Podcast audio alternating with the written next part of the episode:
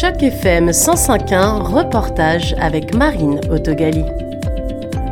La série documentaire Laissez-nous raconter a été réalisée par Kim Obonsawin, cinéaste abénakise, connu notamment pour son documentaire Je m'appelle humain.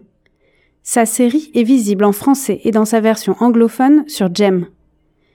Kim Obomsawin était à Toronto pour présenter sa dernière production divisée en quatre épisodes et dont deux ont été montrés dans le cadre de sa sélection à la 48e édition du Festival international du film à Toronto.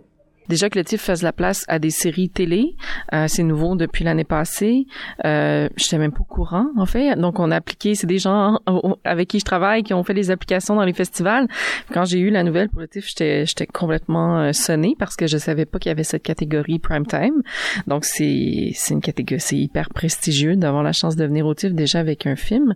Donc là, d'avoir, d'être sélectionné parmi toutes les séries qui ont été déposées, euh, franchement, c'est, c'est, c'est, c'est ce qui pouvait arriver de mieux à la série. Donc, puis je comprends qu'on peut pas montrer non plus euh, tous les épisodes de la série. Donc, je pense que c'est un quand même deux sur quatre, c'est c'est pas mal. Puis je pense qu'en en regardant deux, les gens vont vraiment avoir envie après ça d'aller écouter la suite. Alors, je peux confirmer, euh, les deux premiers épisodes, c'est territoire et identité. Est-ce que tu peux me parler des deux épisodes qu'on ne verra pas qui euh, Est-ce qu'ils continuent avec les protagonistes qu'on va voir dans les premiers épisodes? Est-ce qu'on approfondit un peu de ce côté-là? En fait, la série a été construite de manière à ce qu'elle puisse s'écouter, oui, euh, un épisode seul comme ça, on va, ça va, mais le, mieux c'est vraiment donc d'écouter la série dans l'ordre. Et puis on a des personnages qui restent, hein, qui reviennent dans les quatre épisodes, mais on a toujours des nouveaux personnages qui apparaissent selon les thématiques qui sont abordées dans les épisodes. Donc premier épisode c'est notre rapport au territoire, deuxième épisode c'est l'identité, mais vraiment euh, on parle de nos magnifiques langues et de nos savoir-faire. Et puis ensuite on s'en va vers la spiritualité. Donc une fois qu'on a écouté les deux premiers épisodes, on est comme prêt à appréhender tout cet univers qui est un peu plus éloigné de, de plus difficile à appréhender. Et puis le dernier épisode est vraiment tourné vers l'avenir. Donc on parle des batailles qu'on a menées dans le passé qui nous ont euh, permis de survivre, disons, euh, à la à, cette espèce de destruction que la colonisation euh, ou le dessin colonial a essayé de nous faire disparaître. c'est très très très dur de nous, mais ça n'a pas fonctionné. Hein, on est encore là. Donc et ça c'est grâce à, au luttes de, gens formidables, beaucoup des femmes, des luttes qui ont été portées par des femmes. Et puis, euh, donc on se tourne vers le futur avec cette jeunesse qui se réapproprie leur langue, leur euh, leur mode de vie qu'on dit traditionnel, mais qu'on peut ancrer dans le passé parce que c'est vraiment actuel. Oui, on sent dans les premiers épisodes que c'est un peu une, euh, on défriche tout doucement. C'est des choses qui sont encore, euh, j'ai envie de dire presque grand public, assez accessibles euh, pour donner des éléments clés. Et du coup, on se dit, ok, dans la suite, c'est là où on va approfondir des questions. Est-ce que toi, tu l'as ressenti comme ça aussi dans le tournage? Est-ce que tu es allé plus loin par rapport à toi, tes travaux d'avant? Est-ce que tu as creusé encore? Bien sûr. Alors, on est tous, euh, je pense que mes collègues diraient la même chose, on a tous hâte à ce moment où est-ce qu'on va être capable de de passer par-dessus des éléments comme de nommer les, simplement de nommer les euh, les onze premiers peuples au Québec. Personne sait qu'il y a 11 premiers peuples au Québec. Personne n'est capable de les nommer. Donc, encore moins le nom de leur territoire, où est-ce qu'on se situe, euh, qu'on a des langues différentes. Donc, il y a des éléments très, très basiques que personne connaît encore. Puis si on les place pas au départ, ben malheureusement, on, après on arrive pas à aller chercher un deuxième niveau de compréhension ou d'approfondir le discours, puis d'aller dans des histoires qui nous interpellent vraiment, puis qu'on a envie de partager, parce que les gens ont pas compris la base. Donc, c'est sûr qu'on n'a pas le choix de ramener euh, euh, les, des grands points de l'histoire, des grands points tournants, comme les, encore parler des pensionnats. Il y a encore des gens aujourd'hui qui, qui ont entendu le mot, mais qui sont, sont pas vraiment capables d'expliquer c'est quoi. Donc, on a placé ces choses-là rapidement dans le premier épisode, ces éléments-là, mais vraiment rapidement, on on, passe à autre chose. Et là, on entre vraiment dans le vif du sujet, dans ce qui, dans ce qui nous interpelle aujourd'hui, nous comme peuple. Et puis, je pense que c'est là que ça devient de plus en plus intéressant. Alors il y a deux aspects moi dans ton ton personnage de réalisatrice qui m'intéresse, c'est le côté réalisatrice mais le côté sociologue aussi. Ton ta première formation, tu viens de la sociologie.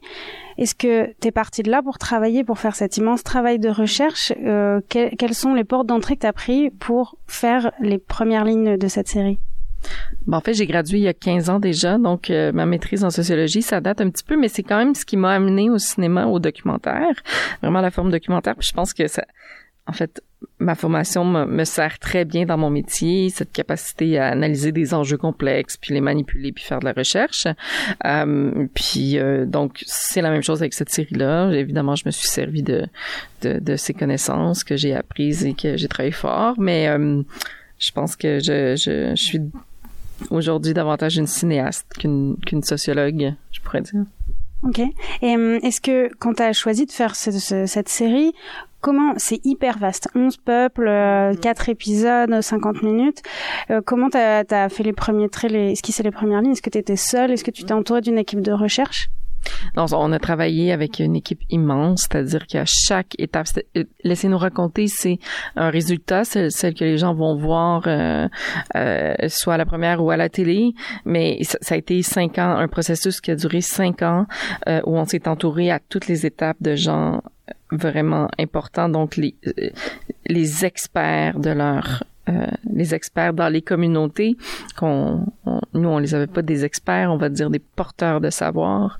Et puis ce sont eux, c'est en travaillant avec eux, euh, en faisant de la, donc on, on, avait un recherchiste par nation, donc pas nécessairement un recherchiste professionnel euh, de la télé, mais c'était un recherchiste professionnel de sa communauté. On a juste transposé encore là les connaissances en donnant une petite formation sur comment trouver les bonnes histoires. Puis c'est donc ces 12 recherchistes là, parce qu'ils étaient 12, sont revenus avec 200 heures de matériel enregistré. Puis c'est ça qui a constitué le matériau qui nous a permis d'écrire les scénarios qui ont scénarios qui ont été écrits euh, à six six scénaristes on a travaillé ensemble, on a partagé donc des scénaristes au background vraiment différents, euh, mais qui ensemble on a formé un grand tout puis on a réussi à faire le ménage, hein, le tri et tout ça. Donc ça a été évidemment vaste et complexe, puis ça, ça a été vaste et complexe tout le long. Donc en production aussi. donc ça a été 75, 78 jours de tournage, 30 000 kilomètres parcourus, 35 communautés visitées, euh, plus d'une centaine de personnes euh, rencontrées qui ont soit fait des scènes documentaires, des entrevues. Et puis après ça, ben le travail quand on, a entamé le travail de post-production, ça a été un an de montage à temps plein à deux monteurs temps plein.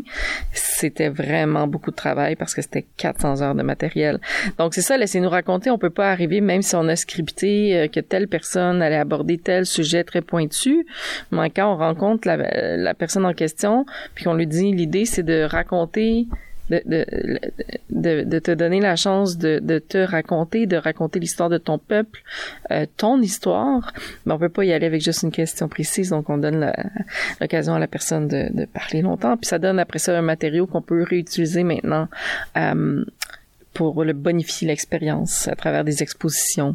Euh, donc c'est pas terminé, laissez-nous raconter, ça continue, laissez-nous raconter, c'est un grand projet transmédia. Donc avant ça, il y a eu le podcast dont peut-être certains ont entendu parler, qui a, qui été quand même assez populaire, qui s'appelait euh, euh, Laissez-nous raconter l'histoire Crochy, en anglais euh, Telling Our Twisted History. Donc après ça, il y a eu la série documentaire. Puis là maintenant, il va y avoir un film d'ombre 360 qui va parler de notre rapport aux rêves et aux astres. Et puis c'est ça, il y a eu des expositions muséales euh, et puis euh, donc et puis tout le matériel qu'on a euh, tourné, enregistré va retourner aux communautés et aux individus sous forme carrément de clés USB, de parfois des disques selon la technologie qui est possible. donc c'est vraiment un travail, un partenariat, un travail collaboratif avec les communautés. C'est vraiment un projet holistique euh, où on prend du début à la fin, tout le monde fait partie du projet finalement. Euh, Est-ce que il y a aussi quelque chose que tu as dit de la part des recherchistes? Ils sont allés rencontrer les personnes, ils ont ramené du matériel et là il a fallu trier. Moi je trouve que c'est une période très difficile dans la réalisation documentaire. C'est une forme de casting qui nous rapproche de la fiction, mais qui est un peu un crève-cœur. Euh, comment ça s'est passé cet élément? Est-ce que tu as mis en avant plutôt des histoires singulières ou des histoires universelles ou des personnalités ou des voix? Qu'est-ce qui t'a marqué pour que tu choisisses finalement les personnes qu'on va voir à l'image? Ben, l'idée, c'était vraiment de tisser une mosaïque. Puis moi, ce que j'avais dit, c'est je veux mettre le plus de visages possible à l'écran. Donc, on n'a pas exclu grand monde. On est vraiment allé rencontrer tout le monde. C'est sûr qu'il y a des gens qui ont une place très importante dans la série des protagonistes qui reviennent. Euh, mais même ceux qui apparaissent moins longtemps viennent pour dire quelque chose de crucial, de fondamental. Donc euh, oui, on a fait du ménage, mais l'idée c'était à la fois que les gens puissent se compléter entre eux, donc, c'est un espace où on apprend aussi à se redécouvrir entre, entre nations, entre nous, parce qu'on se connaissait bien, on se côtoyait, on s'est côtoyé pendant des millénaires, mais encore ici, la colonisation fait un très bon travail à nous séparer. Et puis, on a, on a, on, on, on apprend beaucoup, on se découvre beaucoup entre nous. Donc, c'était fascinant de voir comment d'un endroit à l'autre, les gens se répondaient sans savoir, ou des fois ajoutaient un élément, ou au contraire, euh, ah ça c'est vraiment différent d'une nation à une autre cet aspect-là. Donc c'est sur cette base-là qu'on a choisi, euh, euh, qu'on on essaie de préciser les interventions de, des, des, des protagonistes. Et en tant que réalisatrice autochtone, j'imagine que tu as des convictions aussi et tu des perceptions sur euh, le discours à porter, la façon dont il faut parler aujourd'hui de la décolonisation et, euh, de, reprendre sa place et reprendre son histoire. Est-ce que euh, dans le film, on a le sentiment d'une unité et vraiment d'une harmonie? Passé et à venir avec toute cette période trouble de la colonisation qui vous a séparés comme tu l'as dit. Est-ce que toi, des fois, tu as rencontré des discours qui t'ont un peu euh, sorti de ta zone de confort ou qui t'ont remis en question par rapport à toi, ce que, tu savais, ce que tu connaissais sur euh, ton histoire? Et ce que tu avais envie de défendre? Est-ce que toi, tu as, ressenti à un moment donné un doute ou, ou tu t'es dit c'est peut-être pas aussi simple que ça et on n'est pas peut-être pas tous en accord, mais il faut qu'on le soit pour que notre récit soit plus fort? C'est une bonne question. Je, je prends un moment pour y penser. Euh, pas vraiment. J'ai vraiment l'impression, j'avais vraiment l'impression d'aller toujours en cercle. Euh, puis même si le peuple inuit, parce que on, dit Première Nation, mais si on inclut, si on ajoute les Inuits, là, il faut parler euh, de premier peuple pour de raisons euh, techno-linguistiques. Euh, donc parce qu'ils sont culturellement plus éloignés de nous que nous, mais en même temps, ils ont traversé euh, cette étape de la colonisation plus tardivement, par exemple, que ma nation qui, euh, donc les Abénakis, on est situé à l'est du pays, donc on a côtoyé les colonisateurs beaucoup plus longtemps, donc ça a eu un impact très grand sur euh, sur sur notre culture, sur notre identité comparativement au peuple inuit, mais il reste que les traumas ou les, difficultés qu'on a vécues ou qu'on vit encore aujourd'hui restent assez les mêmes. Donc, c'est troublant de voir que peu importe où on se situe géographiquement, même, je, dirais, partout sur la planète, comment euh, les défis euh, d'un d'un peuple qui a été colonisé se ressemblent. Euh, donc, je sais pas c'est ce que j'aurais envie de répondre. Oui, c'est cohérent comme réponse et je pense que c'est, à peu près ce qu'on ressent aussi dans, dans ton film et puis dans d'autres films qui peuvent parler euh, ben de, de, dépasser la colonisation. Euh, est-ce que le dernier titre, on peut en parler? La dernière partie s'appelle Réparation. Mm-hmm. Euh, tu, pour toi, c'est, c'est l'avenir. Qu'est-ce que tu avais envie qu'on comprenne? Qu'est-ce que tu as envie qu'on ressente à l'issue de ces quatre épisodes et de cette réparation? Ben que le dessin colonial n'a pas fonctionné. Donc, on essaie par tous les moyens de nous faire disparaître. On est encore là, mais on est là plus que jamais. Puis, cette jeunesse, je pense que ça, c'est quelque chose que j'ai vraiment, ben, je savais, mais que j'ai vraiment expérimenté sur le terrain il y a une jeunesse en ce moment extraordinairement forte et fière d'être, d'appartenir à son peuple, à sa culture, ce qui n'était pas possible pour mon grand-père, même que c'était honteux de dire qu'on était autochtone, alors que c'est pas le cas du tout aujourd'hui. Donc, vraiment des gens décomplexés. Donc, ils se réapproprient avec fierté leur langue et tout leur savoir-faire. Donc, c'est ça le futur de nos nations. Donc, non seulement le dessin colonial n'a pas fonctionné, mais on s'en va vers quelque chose de beau et de grand, où on n'aura plus le choix de faire partie de la discussion. On le ressent déjà dans les premiers épisodes où quand tu parles de culture, euh, de territoire, d'identité surtout, et qu'on parle par exemple euh, de, des paniers, de la fabrication des paniers, ou en fait chaque personne que tu interviews, j'ai l'impression qu'elle a un lien intergénérationnel, euh, soit avec ses ancêtres, mais soit avec ses enfants ou même la génération d'en dessous.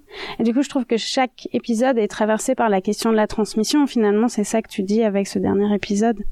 Ben, c'est grâce à ça qu'on a réussi à survivre. Hein. On est de tradition orale, donc nos histoires, nos chants, nos danses, nos connaissances ont été portées de manière orale pendant des millénaires. Puis ça, ben, on, on peut brûler des livres, on peut pas brûler des paroles ni des savoirs. Donc, on, a, on en a perdu en cours de route. Euh, on a des aînés, malheureusement, qui partent avec des, des connaissances. Donc, on se sent un petit peu dans l'urgence en ce moment de s'assurer c'est un peu ce que j'essaie de faire aussi à travers mon travail, c'est de d'écouter puis de donner de l'espace pour que ces connaissances-là se retrouvent dans une série, dans un film euh, ou archivées quelque part. Euh, puis on est plusieurs à le faire. Euh, ça se ressent beaucoup dans, bah, je te coupe, mais dans, dans la partie sur la linguistique et sur les, les, les personnes qui disparaissent avec les derniers mots. C'est, euh, je trouve c'est très criant cette euh, perte euh, progressive du savoir et donc le travail que tu fais, c'est vraiment aussi un travail d'archive. Tu dis les projets s'enchaînent. Est-ce que tu en as déjà un? Oui, en fait, je suis en train de finir deux longs métrages documentaires. Un euh, sur l'autisme dans une d'une perspective autochtone. Euh, c'est super intéressant. Et puis, euh, je co-réalise un film avec Joséphine Bacon, qui est une espèce de grand poème au territoire euh, des Inuits. Puis je l'aide à, à, réaliser son film. Euh, moi, je suis ses jambes. Elle est le cerveau de l'opération. Donc, euh, c'est c'est vraiment un honneur de travailler avec elle à nouveau. Après, je m'appelle Humain. C'était une entrevue réalisée dans le cadre d'initiatives journalisme local pour Choc FM 105.1.